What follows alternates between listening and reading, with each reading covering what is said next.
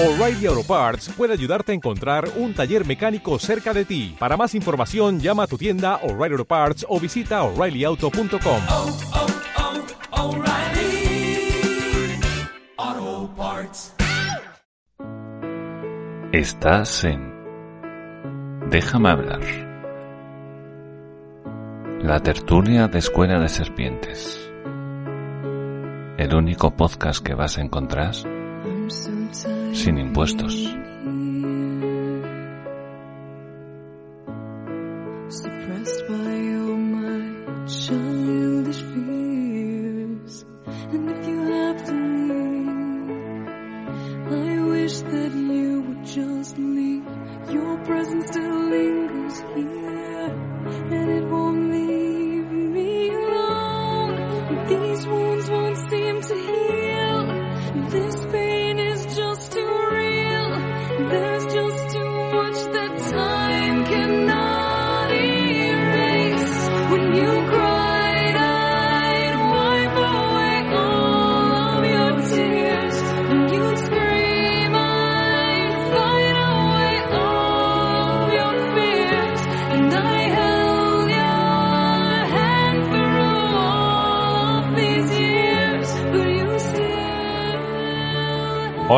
Y bienvenido al capítulo número 15 de la tercera temporada de Déjame hablar, el podcast de Escuela de Serpientes. Ya sabéis, el podcast número uno en mi casa donde la libertad y el respeto son requisitos indispensables para participar. Bueno, a esta hora hoy es un martes, 4 de la tarde. El presidente Vladimir Zelensky está hablando en el, en el Congreso de los Diputados en España. Y bueno, supongo que nadie va a estar viendo esto en, en YouTube y en Twitch. Supongo que no. Supongo que lo importante es que la gente esté viendo lo que tiene que estar viendo, que es la intervención de este hombre. Eh, llevamos un par de días o tres en los que están saliendo imágenes acerca de, las matanzas que se han, se han perpetrado en Bucha. Yo voy a decir Bucha porque es como se escribe en castellano, pero no lo tengo muy claro que se diga así. Pero bueno, eh, unas imágenes que yo personalmente pensé que esto se vería a miles de kilómetros en algún otro lugar muchísimo más lejos de España. Pero bueno, que nos hemos encontrado con esto a las puertas de Europa y sinceramente es una cosa muy muy muy impresionante. Yo cada vez que lo veo la verdad me impresiona un poquito más, aunque aunque bueno, no no no no tengo palabras para describir todo lo que se ve en los vídeos, ¿no? Aparte también eh, se ha empezado a a comparar las imágenes que se ven de, de, de cuando entraron las tropas ucranianas que, recuperaron la, la, ciudad, ¿no? que está a pocos kilómetros de, de, Kiev, y se han comparado con otras imágenes eh, que se hicieron vía satélite hace tres semanas, en las que, bueno, se comparan la ubicación de los cuerpos, la ubicación de los de los vehículos, eh, bueno, vamos, hace tres semanas esa ciudad estaba tomada por los rusos y ya habían hecho lo que, lo que han hecho. Creo que hay 410 civiles ahora mismo contados, asesinados. Eh, no hay discriminación ninguna. Esto es, se ha, se ha asesinado a todo el mundo. A mujeres, a niños, a ancianos, a, hombres, a mujeres, a todo el mundo. De, de mil maneras distintas, muchos de ellos con las manos atadas a la espalda, de manera muy, muy cobarde, sinceramente muy, muy cobarde. Eh, el gobierno ruso no, no ha tardado en, en, decir que no, que eso es un montaje, claro, que, va a decir, obviamente. Yo no estoy ahí, no... No quiero meter la pata de ninguna de las maneras, pero me da toda la impresión de que, han sido los rusos sin duda alguna. Eh, y bueno, eh, aún hay gente en Twitter, que es lo más, digamos, asqueroso de todo esto. Hay gente en Twitter que lo niega, que no son rusos, no cobran del gobierno ruso, que yo sepa, eh, no, no ganan nada con esto y se dedican a tratar de desmontar algo que no, que no tiene sentido tratar de desmontar. Eh, no puedo más que expresar eh, dolor y, repugnancia por esa gente. Dolor sobre todo por toda esa gente que ha muerto ahí. eh, siempre son civiles. Civiles que no, no tenían nada que hacer más que vivir su vida, que seguir su día a día, que ir a trabajar, que ir a comprar, eh, hacer sus cosas como lo hacemos cualquiera de los que, que estamos en este podcast o, o escuchamos este podcast o cualquier otro podcast y que casualmente has pasado por aquí.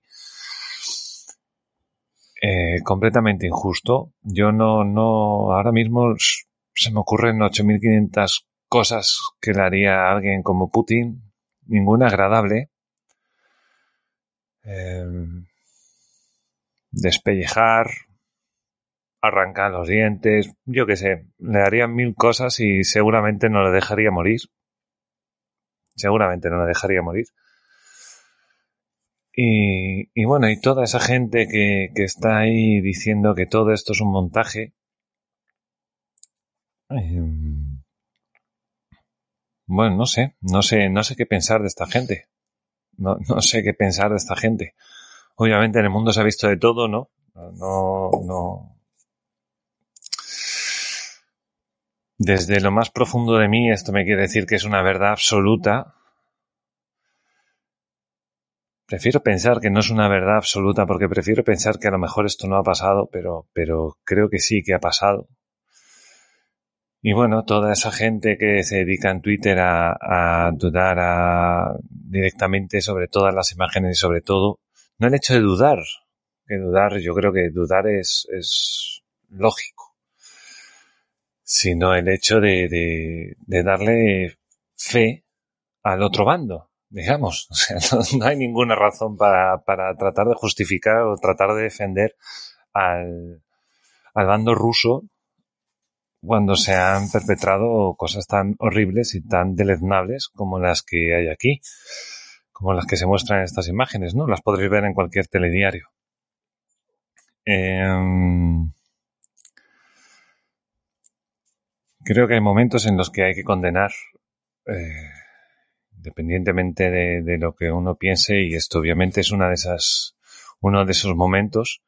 No me quiero ni imaginar eh, toda esa gente que escapó de, de Bucha, que, que, que ha ido a donde ha podido, que sabe Dios a qué familiares ha dejado atrás y ahora mismo los ha visto por la tele.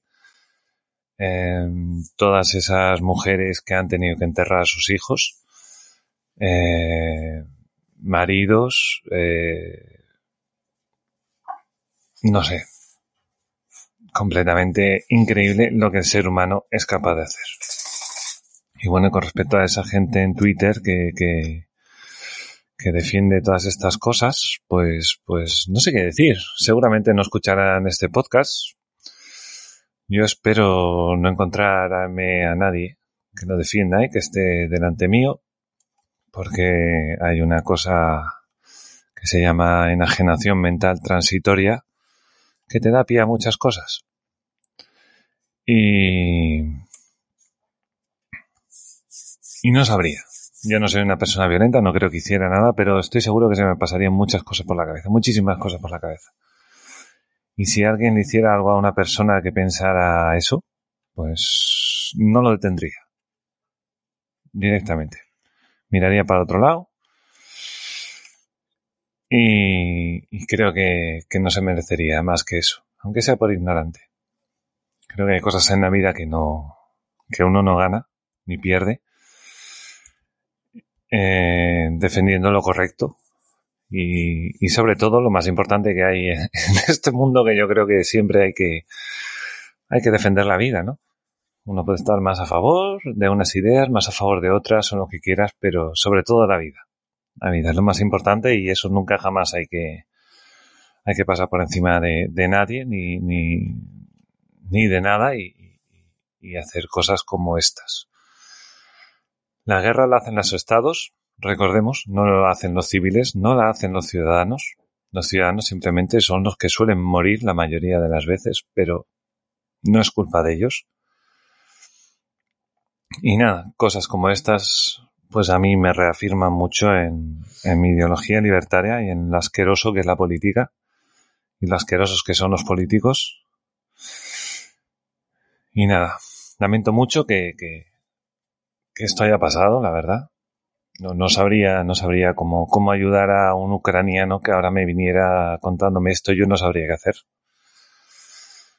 Solo espero que esto acabe lo más pronto posible, mejor dentro de cinco minutos que mañana, y que se haga justicia, que, que se depuren responsabilidades de quien tenga que, que ser responsable de todo esto, tanto quienes lo han perpetrado como quienes lo defienden. Y me da igual si es en Twitter, me da igual si es el min- ministro de Exteriores de Rusia, y me da igual si es Vladimir Putin. O sea, me da exactamente igual. Me da exactamente igual. En fin, lo dicho. Lo siento mucho por Ucrania, lo siento mucho por los ucranianos. Es muy injusto. Es sinceramente muy, muy, muy injusto. Y muy triste. Y muy triste. Bueno, en este triste día de grabación, pues me encuentro solo. Mis compañeros están, pues les ha tocado un poco de lío. Me ha tocado hoy otra vez estar, estar aquí solico. Bueno, solico. Estoy contigo, querido escuchante, y tú estás conmigo, cosa que, que siempre está muy bien, ¿no? Nos tenemos un poco el uno al otro, con, con un pequeño espacio de tiempo. Pero bueno, aquí estamos, y tirando para adelante con la vida.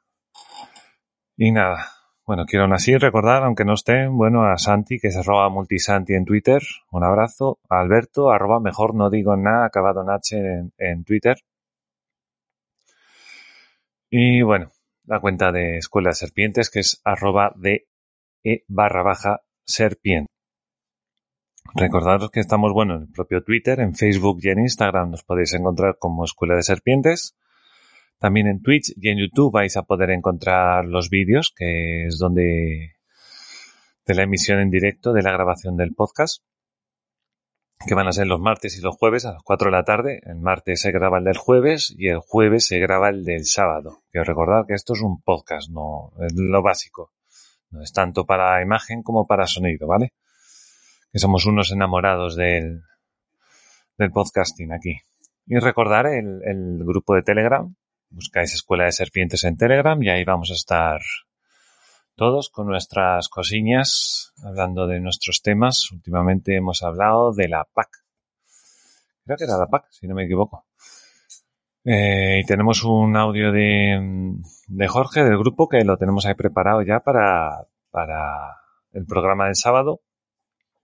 Va a salir ahí en en el podcast, pero bueno, el jueves ya, ya hablaremos de ello en directo desde YouTube y desde Twitch. Agradecemos mucho darle a me gusta, agradecemos mucho darle un like, un- una manita para arriba, un corazoncito, si a lo mejor estás en en iVoox.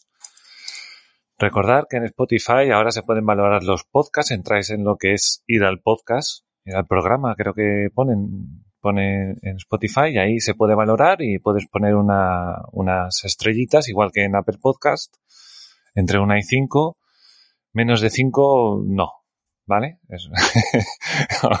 Bueno, lo que estiméis, por supuesto. Pero bueno, se agradece cualquier, cualquier gesto. Eh, se agradece también los comentarios, por favor, no dejéis de, de dejar comentarios sobre lo que sea acerca del programa, cosas que nos falta, meteduras de pata, que será más de una y más de dos. Y que me gusta a mí recordar que esto se llama Escuela de Serpientes porque estamos aquí para aprender, no para enseñar, sino para aprender nosotros. Yo personalmente, que soy, me considero más tonto del grupo.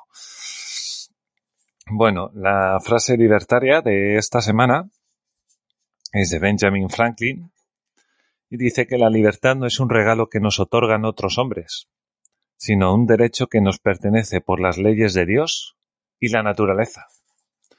Esto hace referencia a, a los derechos naturales que se suele dar eh, como ejemplo los derechos naturales que, los definía John Locke, ¿vale?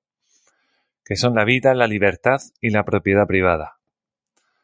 La vida, obviamente, es, es la vida de cada uno. Cada uno es libre de poner fin a su vida cuando quiera, de tratar de llevarla como mejor estime, de la manera más, eh, más feliz, que más le llene para sí mismo. Y, bueno, es lo, lo más grande que tenemos cada uno, ¿no? Nuestra propia vida y poder tomar nuestras propias decisiones. Eh, siempre, obviamente, sin, sin pisar a nadie, ¿no? O sea, nuestra vida es nuestra vida, los de los demás es la de los demás. Y esto hace referencia al, al segundo derecho natural, que es la libertad. La libertad que tenemos todos de hacer lo que queramos, lo que nos salga de las narices, siempre y cuando no, no pongamos en, en peligro, no molestemos, no, no, no supongamos un problema para otra persona. Siempre se pone el ejemplo, ¿no? De, de yo soy libre para crear una bomba en mi casa. Digo, bueno, depende, ¿no? Depende de qué pasa con esa bomba, depende, depende de muchas cosas porque puedes crear un problema muy gordo a los demás. En principio sí. Luego ya tendrá matices y, y, y a ver cada uno, ¿no? Eso habría que tener cuidado porque también cada uno se puede defender de los ataques de los demás y tiene derecho a vivir en paz y sin ningún tipo de coacción ni, ni vamos, de coacción de ningún tipo.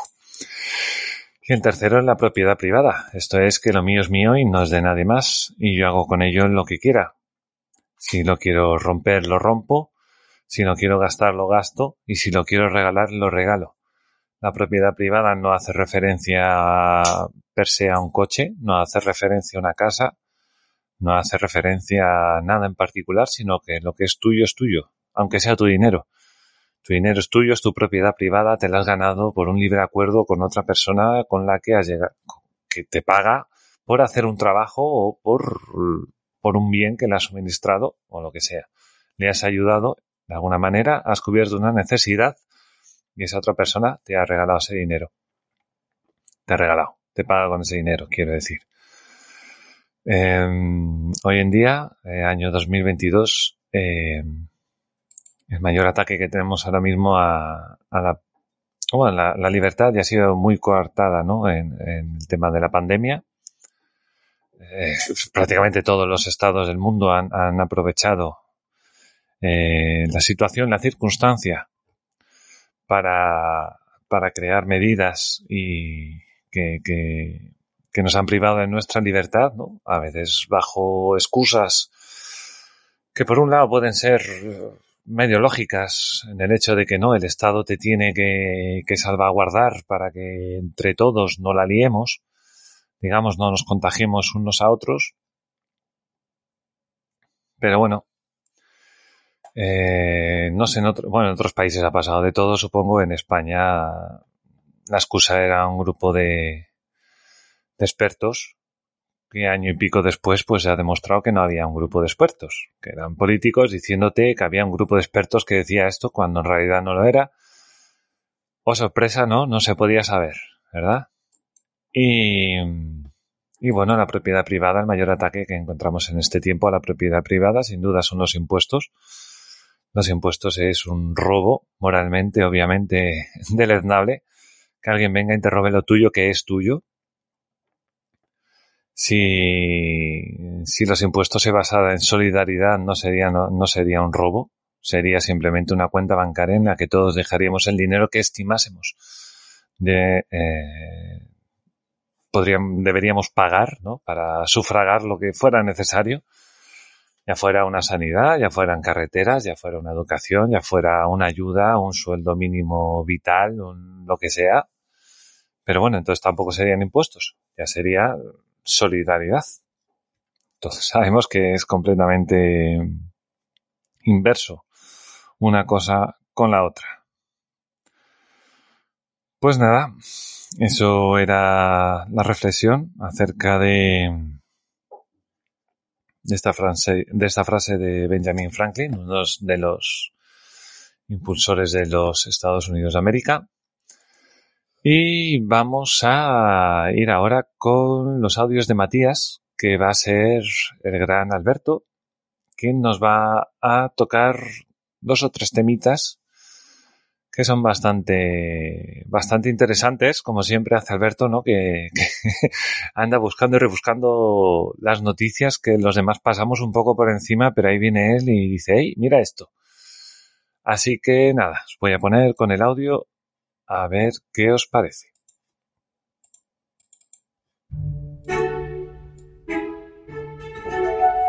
El Rincón de Matías, el lugar donde tú tienes la última palabra. Let's get ready to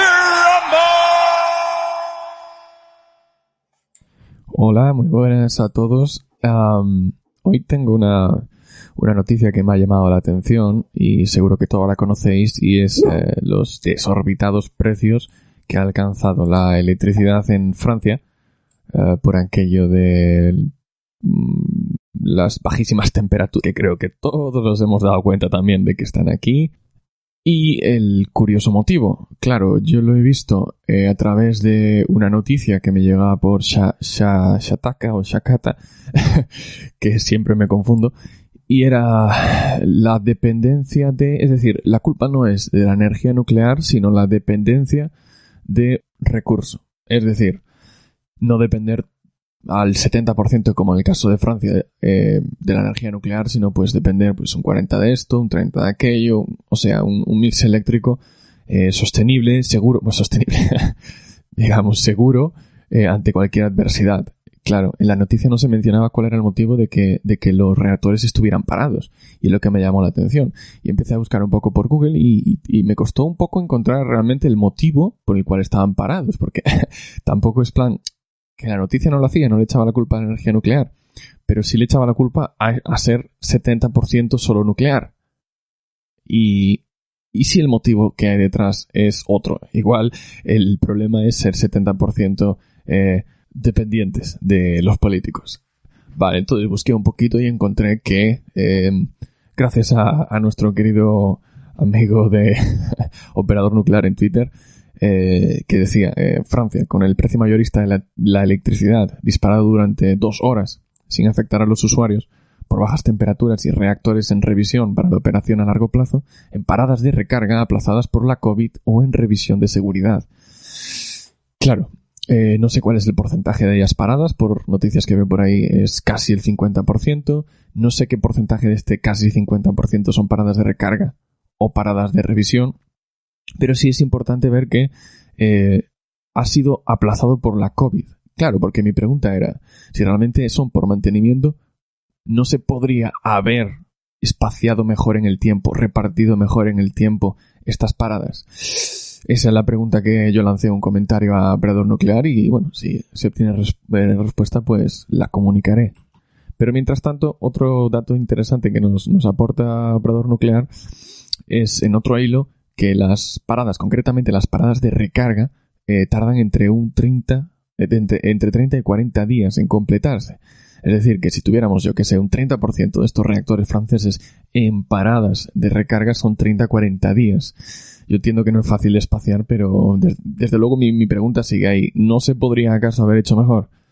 Claro. Y la cifra que nos llamó la atención a todos precisamente pues eran esos casi eh, 3.000 euros megavatio durante las 8 y las 9 de la mañana. Y, el, hecho de, España estar exportando eh, electricidad a Francia, que no es algo nada nuevo, pero sin embargo alguna gente pues le ha molestado, ah, diciendo que somos los españoles los que estamos pagándole la corriente a los franceses. En fin, otra de las noticias que, que no es tan noticia, pero bueno, ya que estamos de más o menos estreno de nuevo presidente del Partido Popular, pues eran un poco las, las palabras que, que decía el, el, ya el presidente del gobierno, no, eh, eh, Feijóo pues reprobaba al gobierno por la, por la ausencia de políticas económicas en las medidas tomadas en el plan de choque.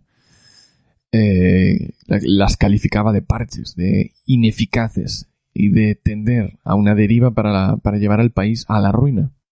Como alternativa, Feijóo pues insiste en que la prioridad es la inflación y la receta, esto es lo curioso porque me recuerda hace unos 10 años, eh, la receta es bajar impuestos. Dice que el gobierno ha desconectado con la realidad mientras se colapsaban las carreteras y había desabastecimiento en los supermercados. Cosas con las que todos nosotros podemos estar de acuerdo, tanto en esto último de la desconexión con la realidad, como con la receta es la bajada de impuestos. La cuestión es hasta qué punto eh, nos creemos las palabras de Feijóo cuando, cuando insisto, ya eh, Rajoy en su momento vino con aquello de bajada de impuestos eh, y al final lo que hizo fue subir el IVA. Y ¿qué más? Eh, también en opinión de Feijóo, pues eso, eh, las medidas adoptadas por el Consejo de Ministros para hacer frente al encarecimiento del precio de la energía son un parche bastante importante. Nuevamente, creo que todos estamos de acuerdo en, en esta política del parche, que no es algo nuevo en España, si es, si es cierto, pero que parece que se está agravando todavía más con, con este gobierno de Sánchez. Eh, el cortoplacismo, el... eh, como decía Rayo en, en uno de sus últimos vídeos, eh, la forma en la que el gobierno está fomentando, está potenciando la inflación en España para ganar tiempo. Eh, pues eso, fijó a lo mismo, que no hay políticas económicas detrás de todas estas medidas y, que no comparte la, política económica del gobierno porque no funciona. Y, dice, no la puedo compartir porque no quiero llevar a mi país a la ruina. Bueno, ya hemos hablado varias veces aquí de lo que es Feijóo. Feijóo sigue siendo un, un estatista, sigue siendo un, un socialista, sigue estando bastante, bastante, bastante cerca a lo que es eh, la ideología del PSOE, aunque digamos que el PSOE ahora mismo no sé si tiene ideología más allá de del caos, pero si, si todavía sigue teniendo un orden, eh, es bastante parecido a lo que a la, a la, a, a la política de Feijóo. Eh, bien, y un último comentario que he visto por ahí que me ha parecido muy curioso es este esto llegaba de eh, Herman Tertz, que es este este periodista que, que pertenece ahora a la agrupación Vox, que seguramente ya, ya muchos lo conocéis y seguro que lo podréis pronunciar mucho mejor. Y compartía pues una captura de una noticia de la voz de Galicia que, que se titula Mugaritz desconcierta en Madrid con platos como el cocido mímesis de un embrión humano de tres meses, acompañado de una foto bastante representativa eh, titulado el plato feto en su uy, perdón, feto en su líquido amniótico. Eh, un gel de habas con una almendra en la cabeza que cruje al morderla. Claro, ya ha empezado a, evidentemente, a, haber muchísimos comentarios desa desaprobando este, este plato, mmm, pidiendo a algunos incluso la censura absoluta. Y, y bueno, el, propio Herman Terz pues titulaba eh, el, este compartí esta noticia con las palabras adiós para siempre Mugaritz. Eh, y aquí ya sí os lanzo la pregunta, ¿qué opináis sobre esto? Es decir, eh, es un plato que entiendo perfectamente que puede resultar muy desagradable, pero de ahí a ser ofensivo, ¿vale? Eh, ¿Qué os parece? ¿Y pediríais vosotros la censura por algo como esto? Muchas gracias y nos vemos pronto. Bueno, muchas gracias, Alberto. Aprovecho y saludo a Manu, que me ha dejado aquí un mensaje en Twitch que dice que, tiene que currar. Esta noche nos escucha. Fabuloso Manu, siempre bienvenido y siempre grande. Bueno, yo he encontrado unas cuantas noticias al respecto de esto que, que, hablaba ahora Alberto. El tema de, de lo de Francia. Y he encontrado un periódico no sabía que existía, el periódico de la energía. Fíjate. y dice que Francia vive una pesadilla de dos horas con precios de electricidad rozando los 3.000 euros megavatio hora. O sea que al tener en, la mitad del parque nuclear parado, las centrales nucleares solo pudieron ofrecer 30 de los 64 gigavatios que están conectados a la red. ¿Vale? Bueno, la noticia que, que, no es excesivamente larga y así nos, nos sitúa un poco. El operador de la red de transporte francés, RTE, advirtió el viernes que la situación en la mañana de este lunes podría ser tensa en cuanto al equilibrio entre el consumo y la producción eléctrica. Dicho y hecho. Este domingo el precio del mercado mayorista francés no quería salir. No se publicaba y saltaban las alarmas. Advertían que no se ha llegado a acoplar el mercado y que ha habido una serie de, fallos. ¿Vale? Un poco así como tirando, diga, uy, no sé qué pasa, no sé qué pasa. Y, hasta que saltó la bomba. Entre las 7 y las 9 de la mañana iba a tener precios disparados que rozaría los dichos 3.000 euros megavatio hora. Concretamente, los precios serían de 2.712,99 euros megavatio hora de 7 a 8 y de 2.987,78 euros de 8 a 9. Ya después el precio se normaliza hasta los 458 euros megavatio hora. Y no sería hasta las 5 cuando su precio ya sería más o menos parecido al del resto de los países. Bueno, eh, entre las 8 y las 9, según Epex Pot, eh, mientras en Francia se pagaban los 2.987 euros, pues en Suiza estaban 437, en Bélgica estaban 230, en Alemania estaban los 101, en Inglaterra estaban en 205, Polonia 101, eh, los países escandinavos nada, otras cosas, 84, 100, bueno, más o menos por ahí, ¿no? Eh, alguno un poquito más, alguno un poquito menos, pero más o menos rondaban por ahí. Y es que Francia tiene un problema importante de suministro eléctrico por sus centrales nucleares, que muchas de ellas están en parada. Solo tuvieron disponible unos 30 gigavatios de energía nuclear en el día cuando su capacidad es de 64, es decir, la disponibilidad era del 50%. Y no será cuestión de unos pocos días. Al menos 14 de los reactores estarán aún 5 meses en parada. 5 meses en parada. A estas centrales nucleares paradas hay que sumar una ola de frío que hace bajar mucho las temperaturas. Francia es un país que utiliza mucho la calefacción eléctrica en sus hogares y por tanto el consumo se dispara cuando hace frío. Vale, esto lo pueden, lo pueden decir nuestros, nuestros escuchantes que nos, sé que nos escuchan de, de, de la parte ya central de Europa y la parte norte, porque, porque veo las estadísticas y algunos hay por allí que sabrán que lo del frío en España sí, en España hace frío, pero te vas para el norte y eso es otro mundo, está completamente en otro, en otra liga. Eso es como cuando alguien dice que hace calor en Madrid y luego te vas al Sahara y dices, bueno, esto es, esto es otro calor ya. Estoy aquí, no quiero volver.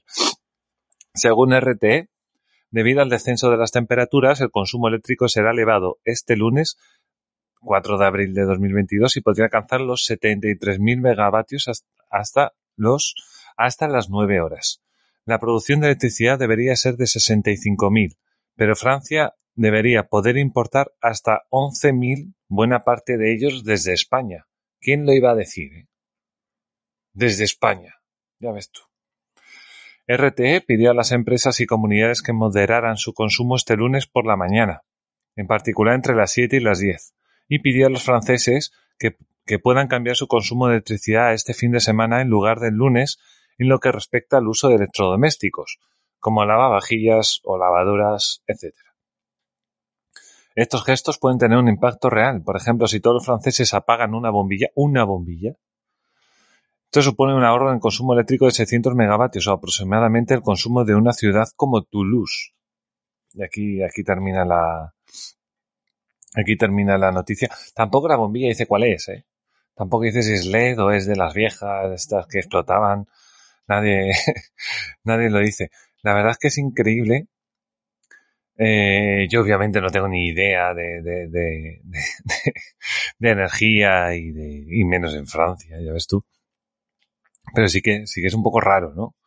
Que nos digan que la mitad de las, de las centrales nucleares tengan que estar paradas el mismo día y además que nos digan que tienen que ser de, de entre las 7 y las 9 de la mañana que, que, que bueno, eso es, eso es ilógico, ¿no? O sea, yo no entiendo por qué no se paran por la noche. Entiendo yo que es lo suyo, ¿no? Que, que, que ya que la gente no está haciendo nada de noche, pues apágalas de noche.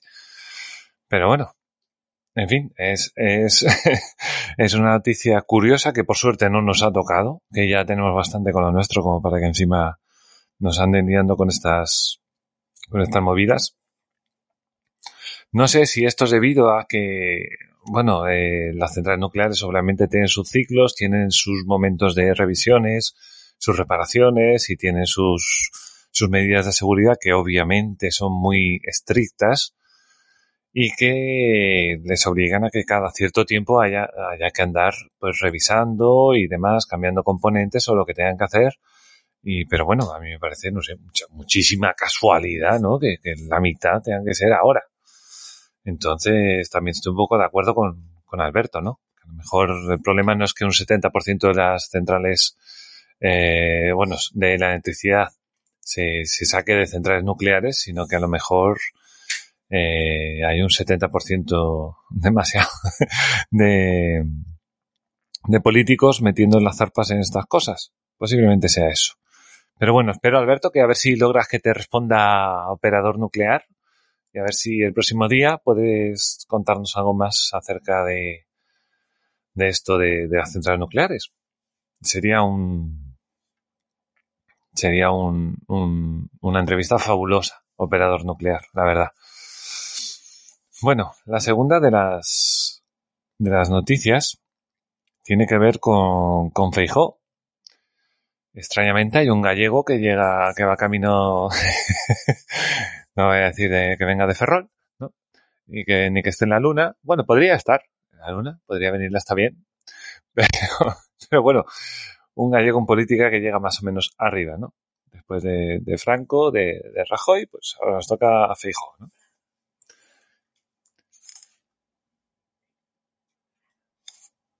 Cierto, y Fraga, que me ha dicho un duende, y Fraga, Mario, es verdad, que yo a Fraga siempre me lo olvido, mira que era grande, ¿eh? mira que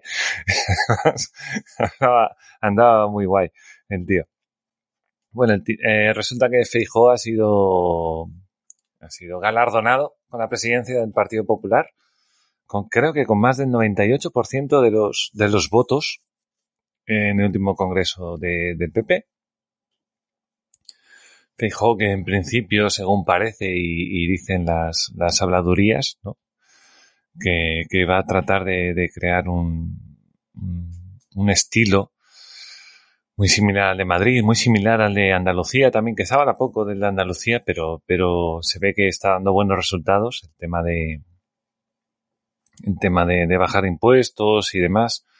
Pasa que Andalucía tampoco es como Madrid. Andalucía había un berenjenal ahí después de 40 años el PSOE muy loco, muy loco y había hay mucho caos ahí. Pero bueno, creo, creo, según dicen, han estado haciendo bastante bien. Que bueno, a ver qué, qué pasa en Andalucía. Que ahora no va a estar Ciudadanos y, y tal. Y bueno, Feijo ahora se, se tiene un problema, ¿no?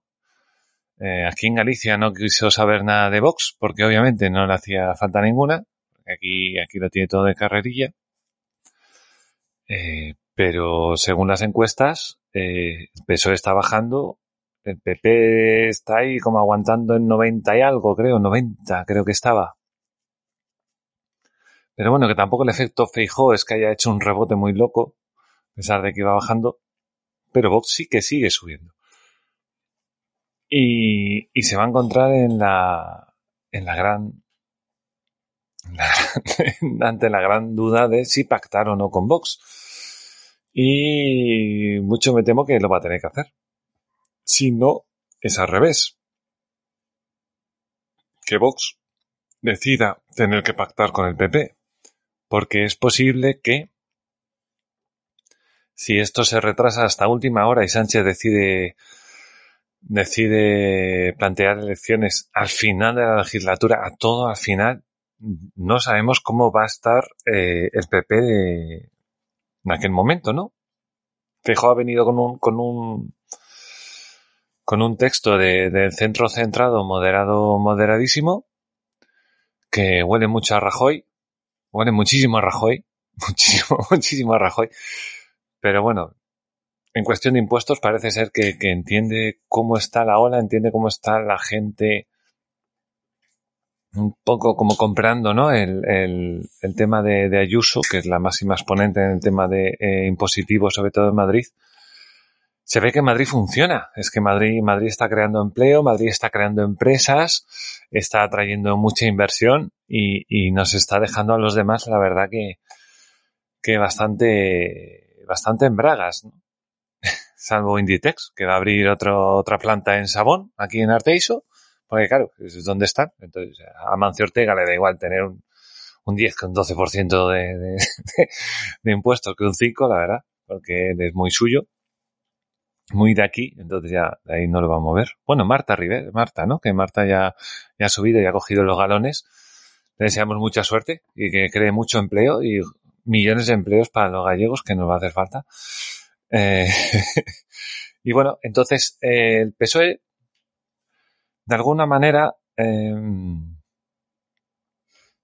creo que está intentando aprovechar este cambio de, de cara visible del PP para intentar agarrarse al PP y no caer tanto. Porque al PSOE le viene una gorda. Y eso lo saben, y lo sabemos todos, que le viene una gorda. Fijó ya ha dicho que es muy amigo de los grandes pactos. Los grandes, grandes pactos de Estado que ayuden al país y bla, bla, bla, y bla, bla, y todas estas cosas. Que los grandes pactos, si son un pacto de mierda para los ciudadanos, sigue siendo una mierda. Da igual, aunque sean dos partidos que 80, eso es lo de menos. Entonces, de, de Objective, Objective ese, ese gran periódico, eh, hace, tiene aquí una, una buena, buena columna, ¿no? Eh, que viene de, Europa Press, pero bueno, yo la cogí de, del periódico de Objective. Y dice que Feijó se abre a apoyar el decreto anticrisis de Sánchez si le permite mejorarlo. ¿Vale? El nuevo presidente del PP ha señalado que acude a la Moncloa con una agenda abierta y ha señalado como prioritario salir con un acuerdo para rebajar la inflación. Nos ha jorobado. Eso lo sabemos todos que, si baja la inflación, todo maravilloso y te votamos, por supuesto. Si nos baja la inflación, te votamos. Hay que decir que el miércoles 6 Feijó tiene una reunión con el rey por alguna razón y el día 7, jueves, tiene reunión con Sánchez. Sigo con la noticia. El presidente de la Junta y líder del PP, Alberto Núñez Feijóo, ha señalado que la principal meta es la principal meta que espera es lograr eh, que en su encuentro con el presidente del gobierno, Pedro Sánchez, alcanzar un acuerdo para rebajar la inflación. Mm, la inflación no se baja por un acuerdo. Tienes que tomar ciertas medidas para poder bajar la inflación. Y no es fácil. Y menos cuando tienes una moneda común. Es muy complicado. Todo está por ver qué es lo que pasa. Feijóo ha indicado que acudirá a la reunión con una agenda abierta que puede incluir, según ha valorado, la renovación del Consejo General del Poder Judicial. Tócate los cojones. Ahí está. Vamos a despolitizar la justicia. Nos acordamos de eso, ¿verdad? Ahí está. Pues vamos a pactar la renovación del Consejo General del Poder Judicial. Ya le hemos dado el Tribunal de Cuentas al PSOE, le hemos dado el Defensor del Pueblo, ¿qué más le, ha dado? El de Cuentas, el Constitucional, no sé, le dio tres o cuatro tribunales ahí y claro. Y además están yendo todos en contra del PP, todos estos tribunales van en contra del PP, el PP ahí sigue a su rollo. En fin. Sigue la noticia. Eso sí, y dado que este mismo mes de abril se tiene que debatir en el Pleno del Congreso la convalidación del Real Decreto Ley de Medidas Anticrisis aprobado por el Gobierno, ha condicionado su apoyo al mismo a poder mejorarlo en el trámite parlamentario, máxime cuando ha calificado como un parche las medidas del Gobierno. En una entrevista en Onda Cero que ha recogido Europa Press, Feijóo ha señalado que la reunión de Moncloa se cerró tras un SMS. Hay que ser cutre un SMS. ¿eh? Joder. Mira qué viejo este, ¿eh? Hostia, SMS. Del presidente del gobierno. Bueno, encima lo envía el presi. Y ha añadido que desconoce el orden del día, pero ha recalcado que lo más urgente es la situación económica de España y que probablemente hablarán también de la guerra de Ucrania o la posición del Sáhara. El Sáhara creo que no tiene posición ninguna porque es un desierto, entonces no tiene posición ninguna. Voy con la agenda abierta para que el presidente me diga qué cuestiones quiere conversar conmigo y en base a las cuestiones y el contenido de las mismas tendrá una respuesta, pero no tengo mayor información, ha manifestado. Bueno, esto es, esto es el, el galleguismo puro y duro, ¿no? Que cualquier gallego te lo puedes encontrar, ¿no? En plan, ¿qué quieres cenar? No sé, ¿qué quieres tú? Y así te tiras horas. ¿Vale? Pues no sé lo que tú quieras, ¿no? Pero a mí me da igual, elige tú y esto es así. Cuando dice que un gallego no sabe si sube, si baja, es que no toma decisiones. Es así. Pues bueno, ahí va Núñez fijo. Sobre la renovación del CGPJ, ha indicado que si el jefe del Ejecutivo lo considera prioritario, es un asunto importante, pero ha añadido que para él lo prioritado, lo prioritario, perdón, es cómo bajar la inflación en España. O sea, que si para Sánchez es prioritario, pues vale, entonces es importante. Pero que para Feijó no es importante, que lo importante es lo otro. Pero entonces, ¿qué es lo importante, señor Feijó? ¿El CGPJ o lo otro? ¿Qué es lo primero que vas a tratar? Galleguismo. O sea, un gallego en el poder es de lo peor que puedes tener, la verdad. Por eso Rajoy nunca hacía nada, porque no tomaba decisiones, porque no sabe qué hacer. Un parche que no cumple lo prometido. Dice, tras criticar que Sánchez firmase una bajada de impuestos en la declaración de la isla de La Palma que no ha cumplido, ha asegurado que las medidas aprobadas por el Consejo de Ministros para afrontar la actual situación le parece un parche. No hay política económica detrás de esas medidas, ha proclamado, eh, para preguntar al gobierno si cree que se puede vivir con un 10% de inflación en España, la más cara en los últimos 35 años. Feijó, que ha subrayado que no comparte la política económica del gobierno porque no funciona, ha señalado que, si- Pedro Sánchez quiere tener el apoyo del PP en la convalidación del decreto anticrisis en el Congreso, tiene que estar dispuesto a aceptar alguna propuesta que haga su partido para mejorar ese decreto. Como veis, no hay ni una sola medida, ¿eh? No ha dicho ni una sola medida. O sea, no ha dicho, no, no, no. Mi plan es este. Bajar los impuestos a tanto, priorizar las ayudas a... No, no, no, no, no, no. O sea, no. No hay absolutamente ninguna medida de, de Fijo. No ha dicho nada. De hecho, si, si escuchas eh, los discursos de Fijo este fin de semana en Sevilla, vais a ver que no hay ni una sola medida, no hay ni un punto exacto, ni, ni un voy a bajar el IVA al 10%. No, no dicen nada. Absolutamente nada. Es, es como el cri-cri de los grillos. Nada. Y, y en eso se ha basado, en proclamas políticas y eslóganes, pero que al final la gente se queda como está, claro. Y después va a venir Vox y va a decir, os vamos a bajar el IVA al 10%. Y se va a ir todo el mundo a votar a Vox. Es que parecen nuevos esta gente, de verdad. Feijó dimitirá como presidente de la Junta en las próximas semanas. Semanas, ¿eh? Que prisa no tiene. Semanas. El líder popular ha asegurado que dimitirá como presidente de la Junta de Galicia en las próximas semanas y se producirá una transición muy rápida en Galicia. Además, ha admitido que no descarta ser senador por esta comunidad autónoma. Ahí está el chalao ahí chupando sueldos de donde pueda, ¿eh? El tío, de donde pueda está chupando sueldo. Feijóo ha subrayado que aunque se puede ser presidente del PP y de la Junta, en este momento hay una enorme tensión política y crispación en un momento de enorme dificultad económica e institucional que le lleva a creer que todas las capacidades deben estar orientadas a presidir el PP sin compaginarlo con la Junta. Tras recordar que hace solo 48 horas que es líder del PP, ha señalado que a partir de este momento se inicia una etapa de transición muy breve que va a ser cuestión de semanas, pero que no depende exclusivamente de él porque hay que cumplir plazos y el reglamento de la Cámara Gallega. Al ser preguntado si va a ocupar un escaño en el Senado, ha confesado que no descarta ser senador por la comunidad autónoma, si bien ha indicado que ya es presidente de los grupos simplemente por ser presidente del PP. Y en ese contexto decidiré si me incorporo a la Cámara Alta o no, ha apostillado. El señor, el señor Fijo, como veis, no, no, no dice nada. No dice nada.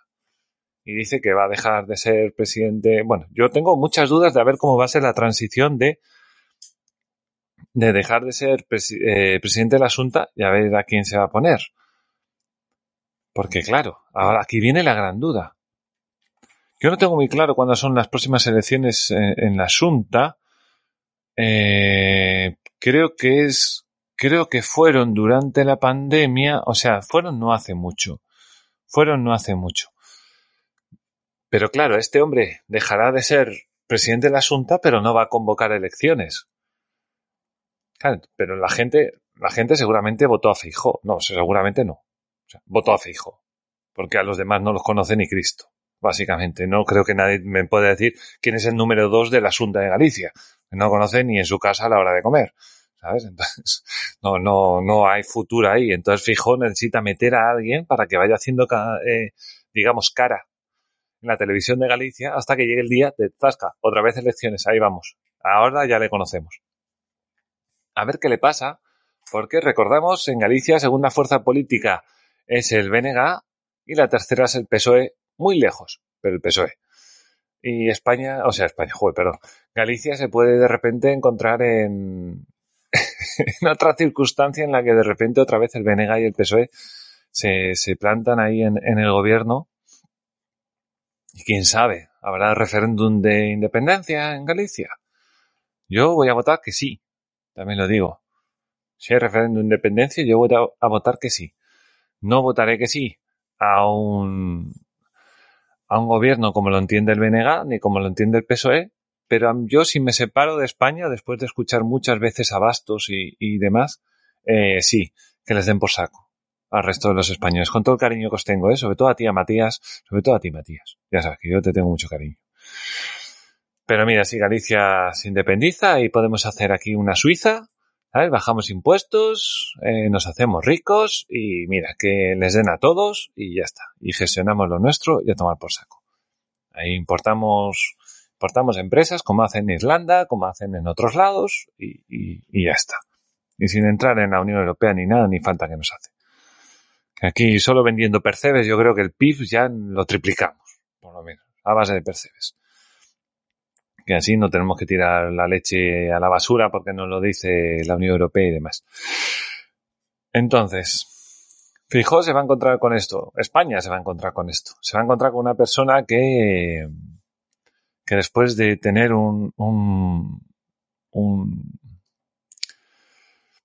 bueno, aquí en Galicia los que más o menos seguimos un poco la, política y no nos gusta el tema de las izquierdas, vemos mucha izquierda en Feijó. Realmente yo pienso que con Casado era un centro centrado, pero que con Feijó se va a girar a la izquierda todavía más el PP. Es decir, el, arco español de, del Congreso se va a girar todavía más a la izquierda. Y al final va a tener razón los boxeros y, y al final solo va a quedar Vox para votar a la derecha. Ya ves tú. ¿Y, dónde está el, el, pelif? ¿Dónde estará el pelif a estas alturas? Madre mía. Eh, entonces no, no, no le veo mucho, mucho recorrido a esto. Además, ahora, o sea, CGPJ, después de que Casado se negara y se negara y se negara, siendo representante primero del PP, diciendo que no iban a negociar a menos que los jueces eligieran a los jueces, que ese es el tema del CGPJ, eh, va a venir Feijóo y va a decir que no hay de la China. Va a decir que no, que vale, que, que tú, Sánchez, que todos sabemos que Sánchez es un hombre de palabra, en el cual puedes confiar y tú sabes que si te dice que, que, que de esta gente que, que, que si te estás cayendo por un precipicio y él te da la mano, tú sabes que se la puedes agarrar, que el tío no te va a soltar, jamás en la vida. O sea, si te tienes que caer, él se cae contigo. Y, y, se va a apoyar en esa gran confianza que tenemos todos en Sánchez, porque además la hemeroteca nunca jamás ha sacado un solo vídeo de Sánchez diciendo una cosa y que luego hiciera la otra. Jamás. Jamás. De los jamases. Eh, ¿Qué va a pasar? Pues que va, va a negociar el CGPJ, Sánchez le va a prometer X o, o lo que sea le va a prometer. Luego va a hacer lo que le salga del betún que se echa en el, en el pelo va a decir donde digo, digo, dije Diego, digo trigo, no sé cómo se dice nunca esa frase, pero bueno, me da igual, ya sabe lo que quiero decir. Eh, entonces, eh, le va a poner el sistema judicial en bandeja al PSOE, seguramente un poquito a Podemos también, que Podemos también se ha mosqueado un poco, ¿eh? Que Podemos dice, uy, a ver si nos van a echar aquí de, del gobierno, van a hacer un megapacto estos, y sabe Dios, sabe Dios, que no lleguen a un pacto, que se convoquen elecciones anticipadas, que la gane, digamos, el PSOE. Y el PP acabe apoyando una legislatura del PSOE por no darle poder a Vox, porque ya sabemos que es la ultraderecha, bla, bla, bla, bla, bla, bla, bla, bla. Y yo no sé qué va a pasar aquí. Hombre, lo mejor que le puede pasar a los partidos nacionalistas es que Feijóo esté en el poder, incluso mejor que Sánchez. en el tema de inversión lingüística y demás, ahí es donde está Feijó. Ahí es donde está Feijó, porque aquí en Galicia pasa lo mismo que en otros lados. Pero como que en Galicia somos más tranquilos, somos de otro talante, ¿no? somos más viejos también, no nos gusta tanto el jaleo. Y, y bueno, a ver cómo sigue esto, a ver cómo sigue esto. Lo que digo, mañana se reúne con el rey, pasado se reúne con Sánchez y vamos a ver qué sale de esa, de esa reunión. Que deseo que no salga nada. Yo espero que, por favor no, no salga nada. Eh, ya por último, eh, Alberto nos ha traído una noticia maravillosa, maravillosa. Yo, por favor, os recomiendo que mientras estáis escuchando este podcast, que yo sé que se puede hacer cosas mientras escuchas los podcasts, que es lo maravilloso del podcasting, que no tienes que estar viendo mi careto, es que busquéis eh, Mugariz, lo, lo deletreo M-U-G-A-R-I-T-Z, ¿vale? Y seguido de Mugaritz, eh, escribís embrión humano, ¿vale? Os va a salir un- una foto de un plato. Es maravilloso. La foto del plato es, es maravilloso porque da asco, sinceramente. Es tan sumamente realista que a, mí la verdad que me da un poco de cosica y porque he leído que la, que la cabeza es una almendra, si no, no sabía qué coño estoy comiendo aquí. Pero bueno, el tema que lo vais a ver es como es un... eh, sabéis, ¿no? Que la cocina actual, la, del siglo XXI, es una cocina también que se... que se se caracteriza porque muchas veces trata de eh, reproducir ciertos, ciertos alimentos o elementos con cosas que no son realmente. Digamos, eh, reproducir un huevo frito donde la clara, la parte blanca, en vez de ser clara, pues digamos, puede ser, yo qué sé, una crema de coliflor. Y la parte de la yema, que es naranja, pues han metido una espuma de naranja. O sea, tal cual. Entonces parece un huevo frito, pero no es un huevo frito. Luego lo comes y dices, ¡guau, qué asquerosidad es esto! En efecto, es una asquerosidad porque te esperas un huevo frito y luego te han engañado. Pero bueno, eh, el tema es que esto es, es, es, es como una especie de sopa, ¿no? Es una sopa que parece que dentro hay un feto humano de tres meses. Parece, ¿vale? Parece. Y lo parece. Y es una recreación muy buena. Muy, muy, muy buena y muy realista. Os lo recuerdo. Mugaritz, embrión humano de tres meses. Embrión humano de tres meses, un feto. ¿Vale? es maravilloso. Eh, el Instituto de Política Social acusa a esta creación gastronómica de Andoni Luis Aduris de burlarse del drama del aborto y amenaza con denunciar al chef por incitación al odio. Burlarse del drama del aborto. Aquí estamos ya con la palabrería de esta de las zurdeces. O sea, este hombre bueno, este hombre, el instituto, yo no sé quién habla por el instituto. No, no, no, no, no, no, no, no. No es el propio instituto. Debe ser que todo el instituto se ha juntado todos de la mano y han hecho esto, ¿no? Burlarse del tema del aborto e incitación al odio. Burlarse del tema del aborto, es decir, que tú has recreado un embrión humano dentro de un caldo, que dentro del gusto de cada uno y, y el decir, pues me parece de buen gusto, no del gusto de cómo sabes, sino me parece de buen gusto, de mal gusto esto, o sea, cree que está incitando a, a, las mujeres a qué? A arrancarse un feto, a extraerse el feto, meterlo dentro de un plato de sopa, meterlo dentro con un poco de caldito de pollo y dices, mmm, me voy a comer mi feto. ¿Será la idea? de que la gente vaya comiendo fetos de niños de tres años. No sé. No sé, yo creo que no, ¿no? A tonto que aparte de lo que te costará este plato. Ojo, que a lo mejor estamos hablando de 200 pavos que te cuesta la tontería esta. Pero bueno, voy a, voy a leer la noticia así un poco, un poco que además es súper corta, ¿vale? Y bueno, eh, dice el Instituto de Política Social, el IPSE, ha exigido al restaurante Mugaritz del chef Andoni Luis Aduris Aduriz, porque acaba en Z y yo estudié un poco de euskera y sé que eh, se dice así, que elimine de su carta inmediatamente el plato cocido mímesis de un embrión humano por burlarse del drama del aborto. En un comunicado, IPSE ha dado cuenta de la campaña de recogida de firmas que ha iniciado para exigir a Mugaritz la retirada de este plato por su carácter ofensivo. El instituto ha dado un ultimátum a este restaurante. Tócate los cojones un ultimátum a, un restaurante. Sea, que venga aquí un instituto de, de no sé qué a decirme que mi restaurante yo no puedo hacer X platos. Serán gilipollas, joder. Advirtiéndole que, de no hacerlo, les denunciarán por incitación al odio y por atentar contra la dignidad de los más de 99.149 niños abortados en, en España. Contra la dignidad de los niños abortados. Tócate los huevos. A juicio del IPSE, supone una frivolidad reírse del drama que, surfe- que sufren multitud de familias y mujeres al pasar por un aborto, lo que considera un drama social.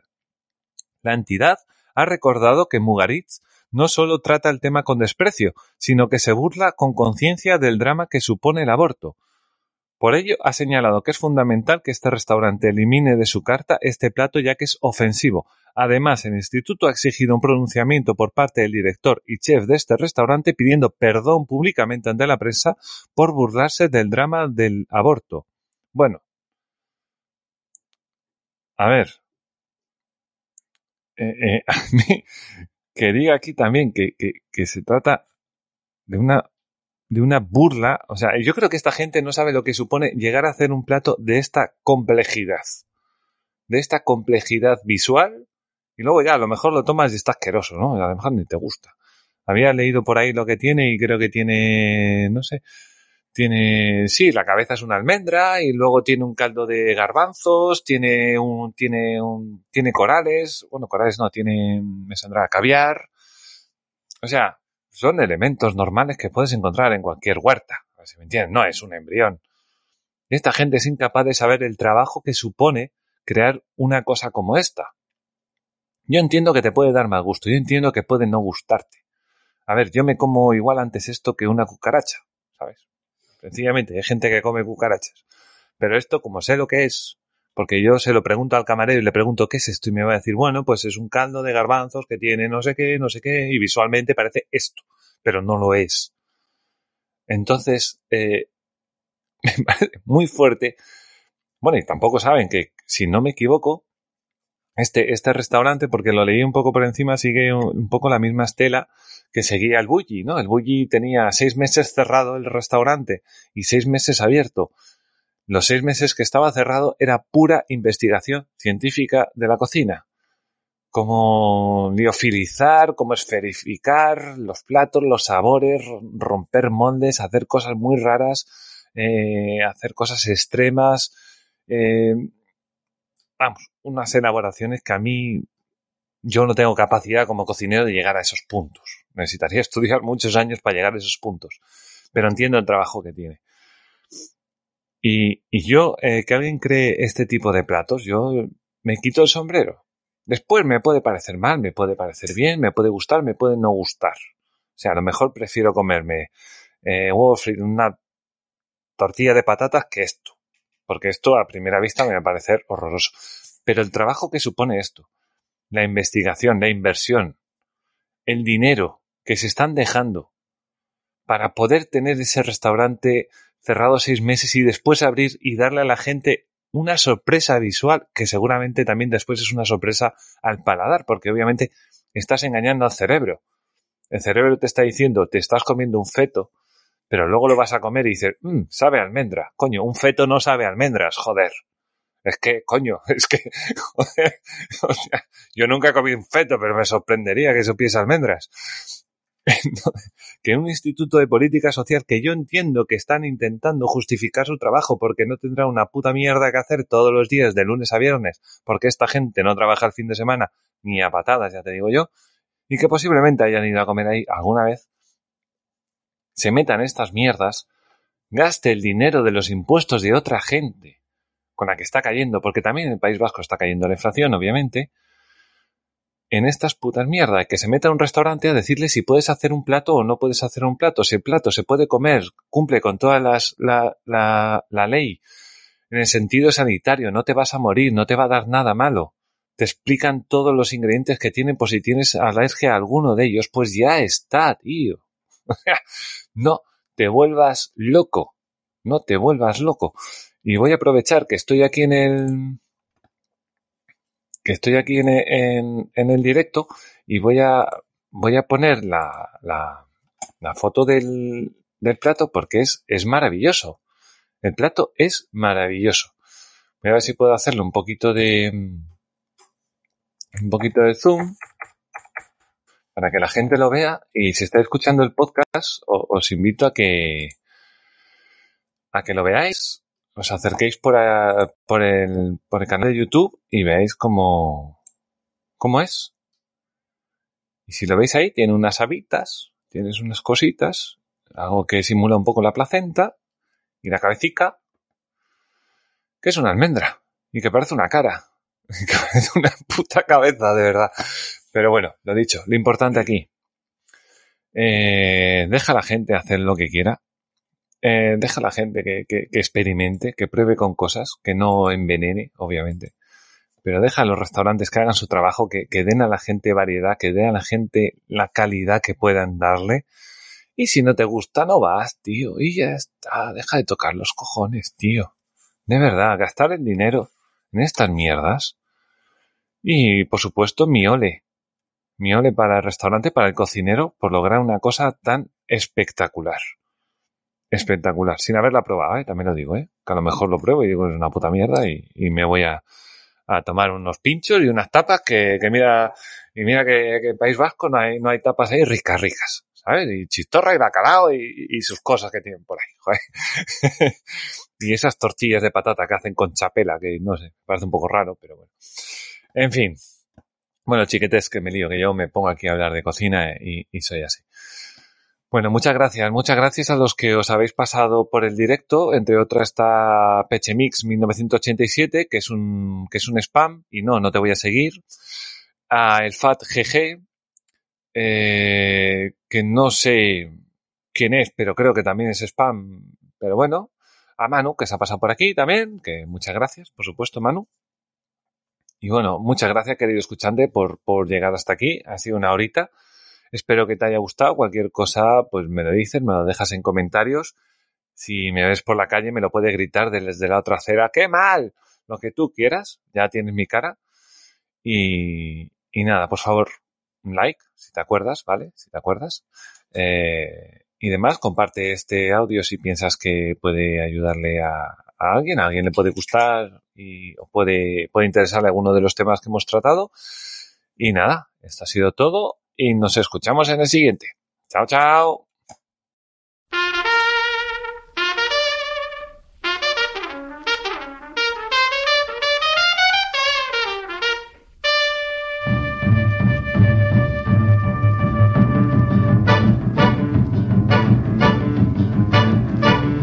He was a famous trumpet man from out Chicago way. He had a boogie style that no one else could play. He was the top man at his craft. But then his number came up and he was gone with the draft. He's in the army now, a blowing reveille. He's the boogie woogie bugle boy of Company B. They made him blow a bugle for his Uncle Sam. It really brought him down because he couldn't jam. The captain seemed to understand. Because the next day the cap went out and drafted a band, and now the company jumps when he plays reveille. He's the boogie woogie bugle boy of Company B. A toot, a toot, a toot, a toot, he blows it to the bar. In boogie rhythm, he can't blow a note unless the bass and guitar is playing with him. He makes a company jump when he plays reveille. He's the boogie woogie bugle boy of Company B. He was a boogie woogie bugle boy of Company B. Plays boogie woogie bugle, he was busy as a buzz bee. And when he plays, he makes the company jump eight to the bar. He's a boogie woogie bugle boy of Company B. Do do do do da da do da da do do. He blows it eight to the bar. He can't blow a note if the bass and guitar isn't with him. Ah. And the company jumps when he plays reveille. He's the boogie woogie bugle boy of Company B.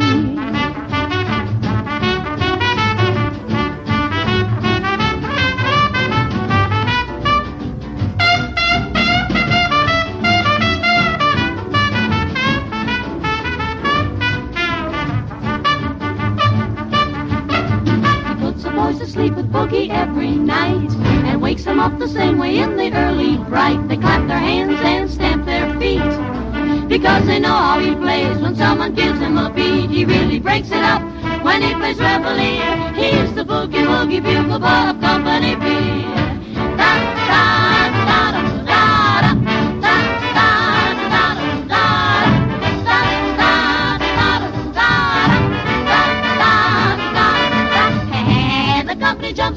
plays reveille.